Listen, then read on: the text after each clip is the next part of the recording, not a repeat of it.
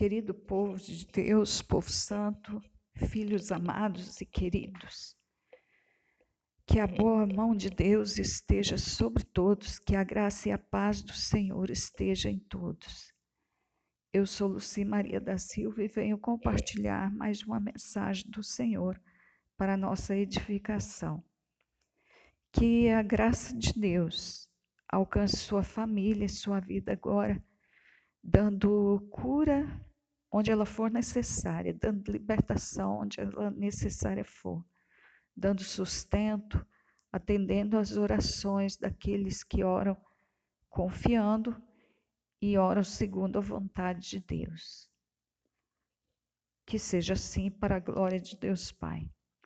O primeiro texto sagrado que nós vamos ler hoje é o Salmo 114, que eu já vou ler sem me delongar. Quando Israel saiu do Egito e a casa de Jacó de um povo bárbaro, Judá ficou sendo o seu santuário e Israel o seu domínio. O mar viu isto e fugiu. O Jordão tornou atrás. Os montes saltaram como carneiros e os outeiros como cordeiros. Que tiveste, o mar, que fugiste, e tu, ó Jordão, que tornaste atrás? E vós, montes, que saltastes como carneiros, e vós, outeiros, como cordeiros? Treme terra na presença do Senhor, na presença do Deus de Jacó, o qual converteu o rochedo em lago de águas e um seixo em manancial. Que lindo salmo, não? Glória a Deus. Para quem pensou que os israelitas acreditavam que a presença de Deus estava apenas no templo ou no tabernáculo, se enganou, porque aqui o salmista dá prova de que reconhecia o santuário de Deus no meio do povo que não tinha tabernáculo ainda não tinha nenhuma estrutura física neste tempo aqui. Então veja que lindo. Deus tira o povo do Egito. E eu fico imaginando assim a alegria de Deus quando tira esse povo do Egito. Era uma comemoração, era uma festa enorme. Era Deus festejando porque agora ele cumpria aquilo que ele prometeu a si mesmo há muito tempo. E nesse dia, quando, quando Deus tira o povo de lá, Judá ficou sendo o santuário do Senhor, o lugar de adoração. Israel ficou sendo o domínio, Israel se tornou ali o território do domínio de Deus, do reino de Deus. Agora não era mais Faraó que dominava sobre este povo, o povo de Deus. Agora Deus era o, o, o exclusivo governo sobre este povo. Agora Deus governava diretamente. Não havia autoridade entre Deus e, e o seu povo. Agora, Deus era a autoridade, Deus era o governo, Deus era o domínio sobre este povo. Que maravilha, que alegria para o Senhor, que alegria para o seu povo. E quando o mar viu isso, viu um povo marchando e Deus no meio do povo, o mar fugiu.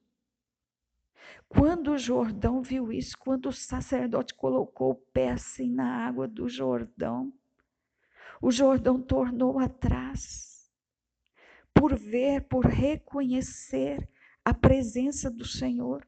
O Senhor agora não estava só no alto, o Senhor estava ali, o Senhor estava na terra, no meio do povo, do seu povo. O Jordão e o mar viram algo que nunca aconteceu antes. E eles então recuaram. Os montes saltaram como carneiros. Os outeiros saltaram como cordeiros. Porque era uma grande festa. tudo reverenciava, tudo reconhecia a presença do Senhor. Tudo temia esta presença do Senhor, tudo festejava a presença do Senhor. Era algo inédito. A natureza nunca tinha presenciado isto. Então tudo recuou diante da presença do povo de Deus. que trazia a presença de Deus.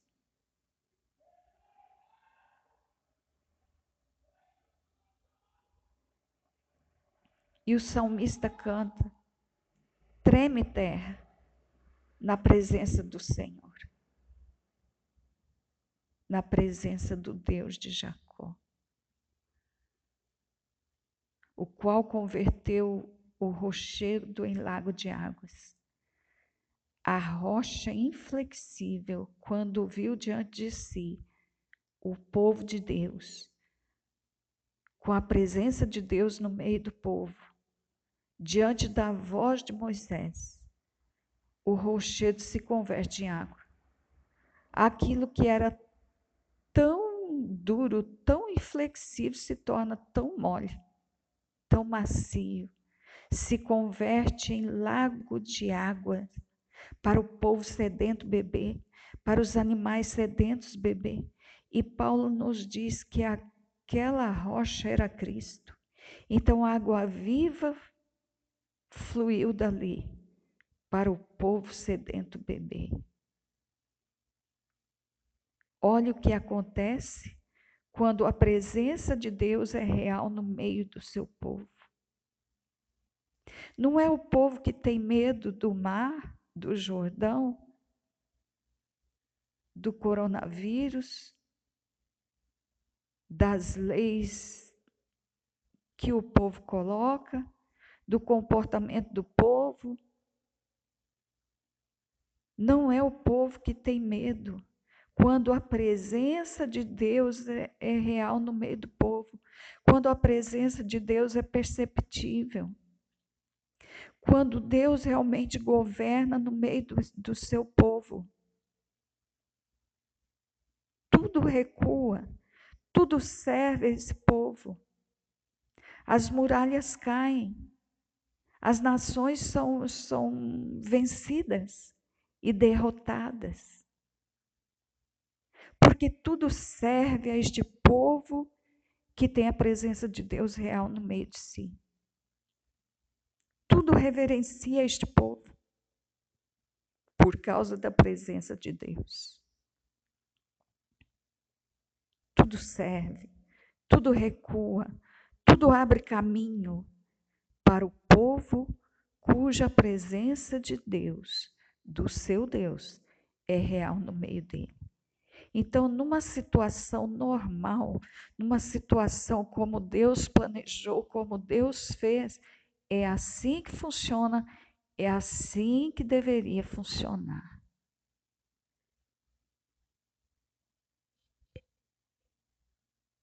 Porque a criatura reverencia o Criador. Tudo abre caminho para o Criador passar. Não há bloqueios ao povo de Deus. Não há resistência ao povo que está sob o domínio, sob o governo, sob o reino de Deus. Eu fico imaginando que alegria de Deus nesse dia. Durante a infância de Abraão, adolescência de Abraão, e até antes mesmo de Abraão, Deus passou muito tempo sem adorador. Havia muitos deuses na terra que o povo tinha constituído como deuses. E todas as nações, todos os povos tinham deuses. E todos os deuses tinham povos. Mas o Criador não tinha adorador por muito tempo Deus ficou sem adoração de ser humano, porque a natureza toda reverenciava Deus, adorava Deus. E continua adorando, e assim será eternamente. Mas Deus não tinha adoração de ser humano por muito tempo, então ele planejou criar um povo só para si. Ele colocou em seu coração fazer algo diferente. E ele então convida Abraão e sua esposa Sarai e os chama para uma terra distante. Deus queria algo totalmente novo. E então ele coloca Abraão numa terra distante e ali ele dá um filho a Abraão e esse filho de Abraão tem mais dois filhos. Esses dois filhos tiveram mais filhos e um dos netos de Abraão tem vários filhos. E Deus então leva este povo para o Egito por causa de fome. E lá este povo cresce muito e fica 430 anos neste lugar sob o domínio de, dos faraós do Egito. Mas chegou o dia em que Deus então resolve tirar este povo de lá e levá-lo de volta à terra onde Abraão, habitou e que Deus prometeu que ali ele colocaria uma grande nação, os descendentes de Abraão, o povo de Deus, o povo no qual Deus é, governaria, dominaria, o povo que adoraria Deus. Então Deus criou tudo o que quis. E depois de ter criado todos os povos, ele ainda é, chama um casal para deste casal ele tirar um povo para si, um povo que lhe desse a honra, lhe desse a glória.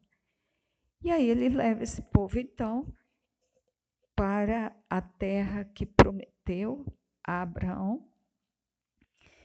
E ali ele passa a dar leis a este povo. Deus queria algo totalmente novo, totalmente diferente dos povos das terras. E Deus então dá a este povo as suas leis e estatutos, porque todo reino tem leis, tem estatutos, tem princípios. E Deus assim então criou estatutos e leis para este povo. Para quê? Para o bem deste povo, para a manutenção deste povo para a continuidade desse povo, para é, a manutenção da terra. E Deus fez tudo isso, todos esses princípios, os mandamentos, os estatutos, Deus fez segundo a sua natureza. Então Deus criou mandamentos, estatutos, juízos, segundo a sua onisciência, segundo a sua onipotência, segundo a sua graça, a sua misericórdia, o seu poder. Então, tudo que Deus escreveu é para o bem do povo. Toda a Bíblia é o investimento de Deus no povo.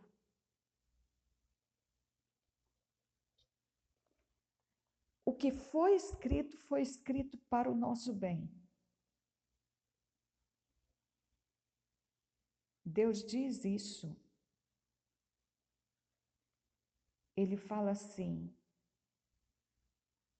em Deuteronômio 32, o verso 46.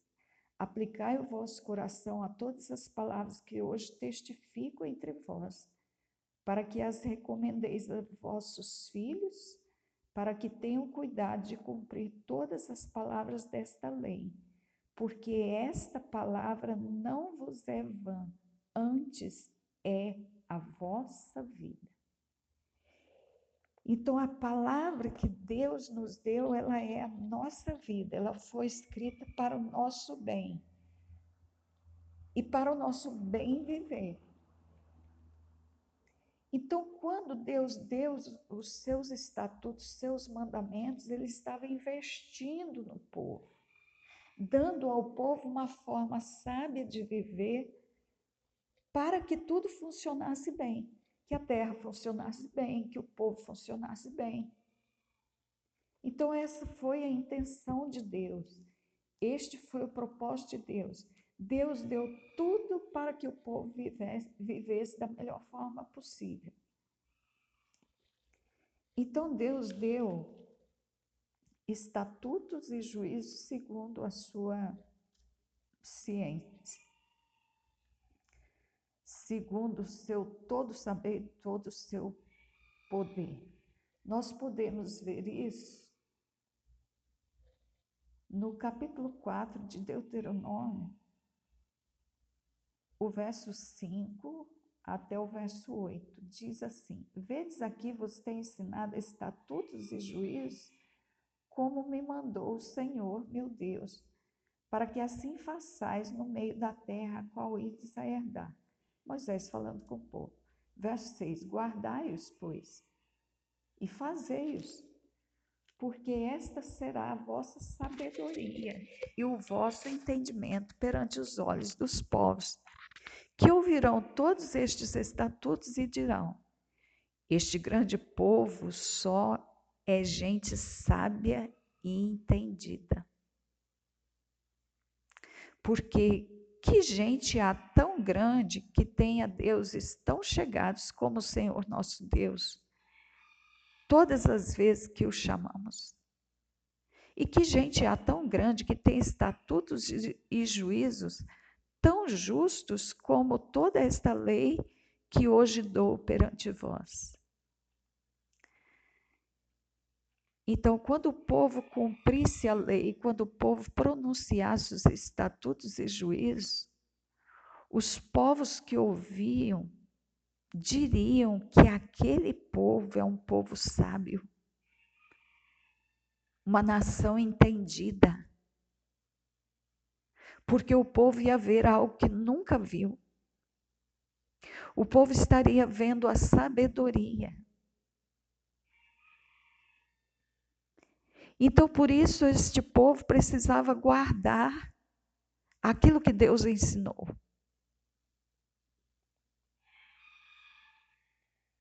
Porque aquilo era a vida do povo.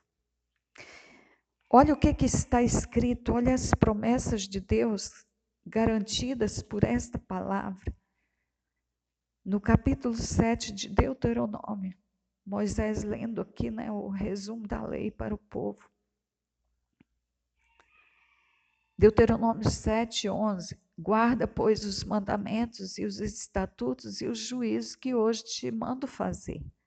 Será, pois, que se ouvindo estes juízos, os guardardes e fizerdes, o Senhor teu Deus te guardará o conserto e a beneficência que jurou teus pais, e amar-te-á e abençoar-te-á, e te fará multiplicar e abençoará o fruto do teu ventre e o fruto da tua terra e o, e o teu gado e o teu mosto e o teu azeite e a criação das tuas vacas e o rebanho do teu gado miúdo na terra que jurou a teus pais dar-te. Bendito serás mais do que todos os povos. Nem macho nem fêmea entre ti haverá estéreo, nem entre os teus animais e o Senhor de ti desviará toda a enfermidade. Sobre ti não porá nenhuma das más doenças dos egípcios, que bem sabes. Antes as porás sobre todos os que te aborrecem.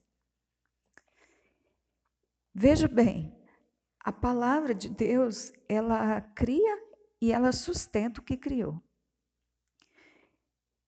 O povo de Deus, guardando os mandamentos, estaria garantido na saúde, na multiplicação e na prosperidade. Deus ia abençoar tudo a respeito desse povo. Não haveria esterilidade nem entre os animais. Então, isso é sustento da terra, manutenção da terra.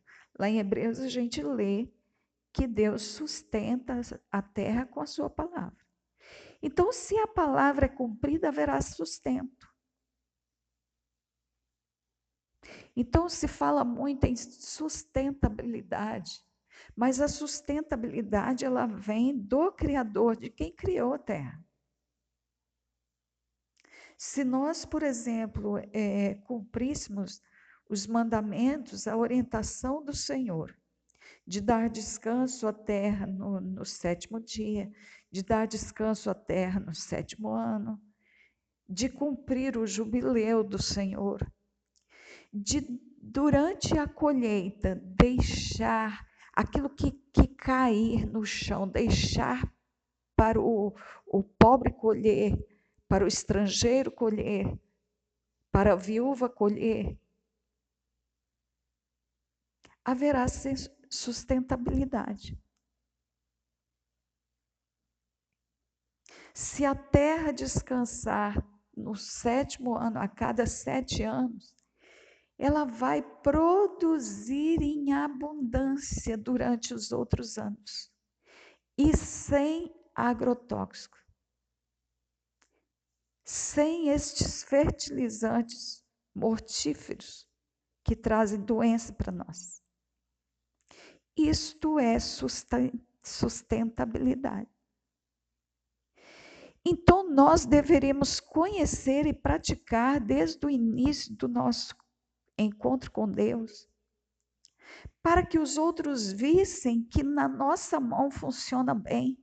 Por exemplo, os agricultores de, que servem a Deus estarem cumprindo essas orientações que falei agora, que foram dadas por Deus, cumprindo na sua terra. Outros veriam a prosperidade daquela terra.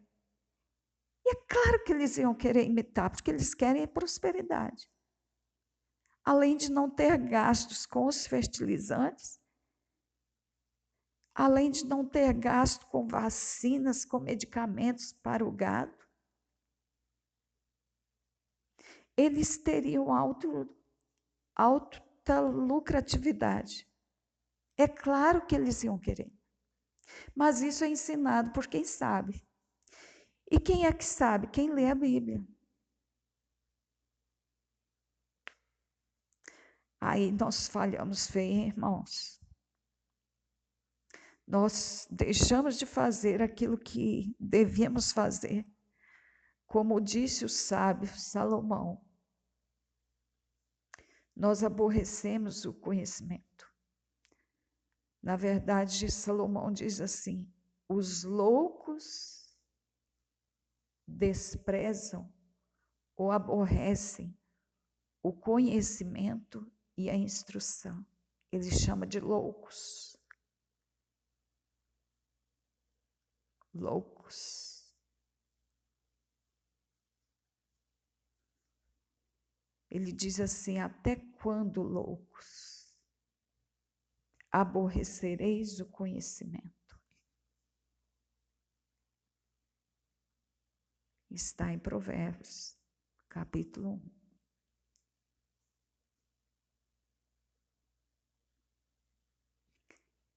E no mesmo capítulo ele diz assim: o temor do Senhor é o princípio da ciência. Os loucos desprezam a sabedoria e a instrução.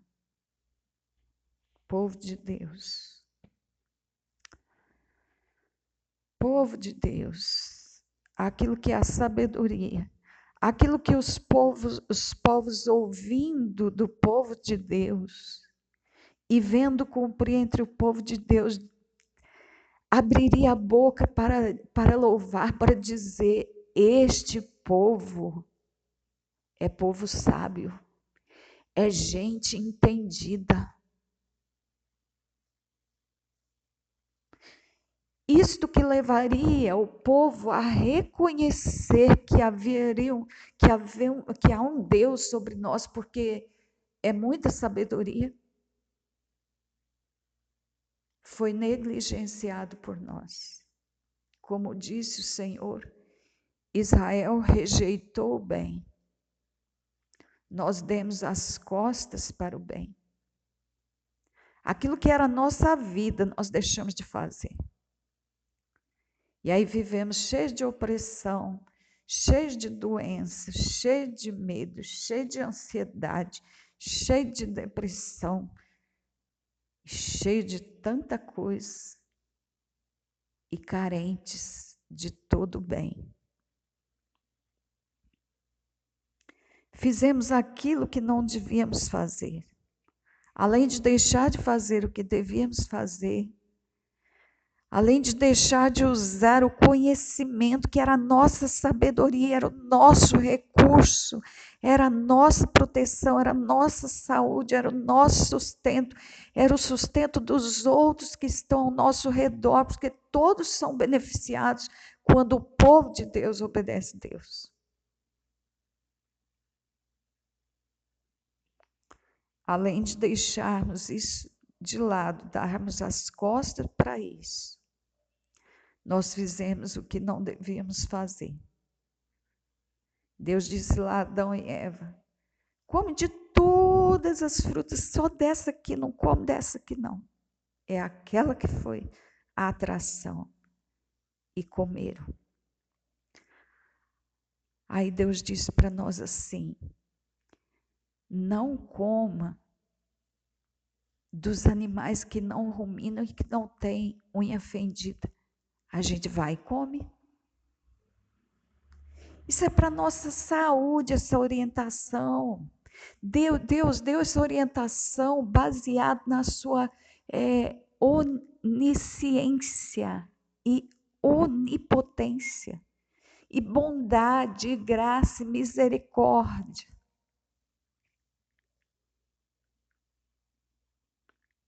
E nós deixamos para, ah, não precisa disso mais. Isso foi orientação para um povo lá, um povo antigo. Meus filhos, vamos atentar para a palavra de Deus. Deus diz assim para comer é, dos frutos do mar,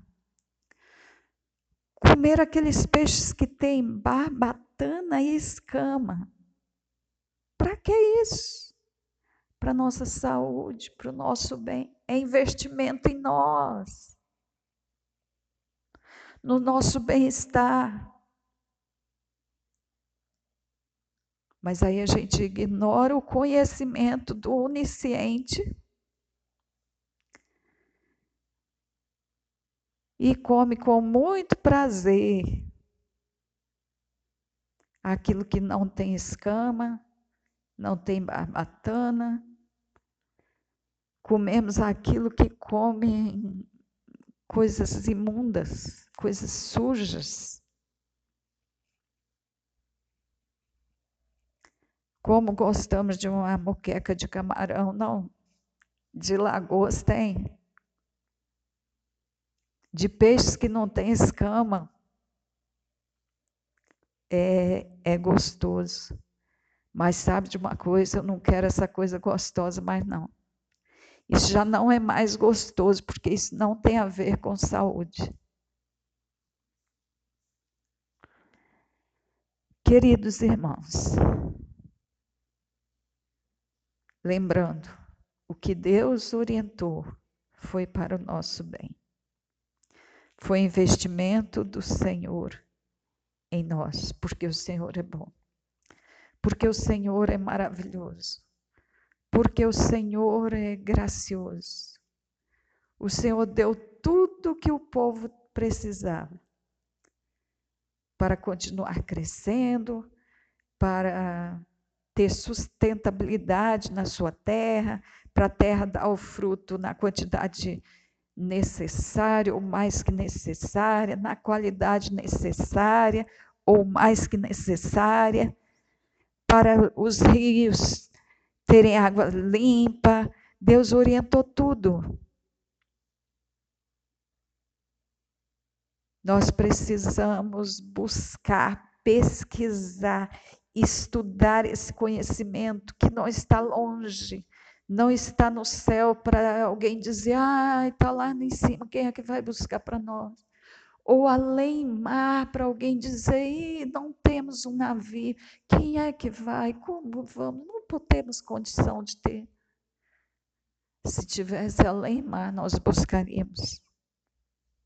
Se tivesse lá na, na África, nós teríamos condição hoje de atravessar o oceano para buscar, ou de sobrevoar o oceano em sete horas chegar lá, chegar lá e poder ter acesso àquilo que é a nossa vida.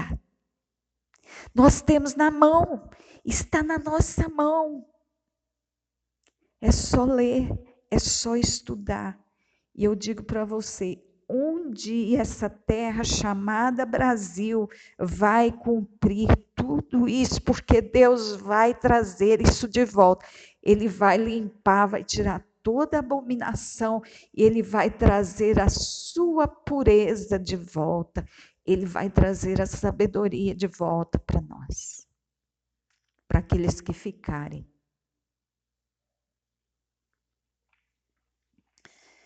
E aí, falando em sabedoria, falando em que Deus investiu em nós ao dar seus mandamentos, seus juízos, seus estatutos, eu quero lembrar vocês de uma questão. Eu quero lembrar vocês dos dez mandamentos, em Êxodo 20. Mas em especial, eu quero falar de um mandamento. Que está no verso 8 do capítulo 20 de Êxodo. Lembra-te do dia do sábado para o santificar. Seis dias trabalharás e farás toda a tua obra mas o sétimo dia é o sábado do Senhor teu Deus. Não farás nenhuma obra, nem tu, nem teu filho, nem a tua filha, nem o teu servo, nem a tua serva, nem o teu animal, nem o teu estrangeiro que está dentro das tuas portas. Porque seis dias fez o Senhor, em seis dias fez o Senhor os céus e a terra o mar e tudo que neles há. E ao sétimo dia descansou. Portanto, abençoou o Senhor o dia do sábado e o santificou. Quatro versículos são usados para falar sobre este mandamento. E este mandamento foi abominado por nós. A maioria dos evangélicos e todos os católicos abominaram este mandamento, mas ele é mandamento de Deus. Ele é orientação do Senhor, ele é estatuto do Senhor, ele é justiça de Deus, ele é um dos juízes de Deus e ele foi feito para o nosso bem. Então, nós temos que reavaliar a nossa prática. Nós temos que voltar à palavra de Deus. Mas eu gostaria de encerrar essa mensagem aqui hoje, te abençoando e dizer que a próxima mensagem vai tratar desse tema chamado sábado, sétimo dia. Nós vamos estudar sobre isso.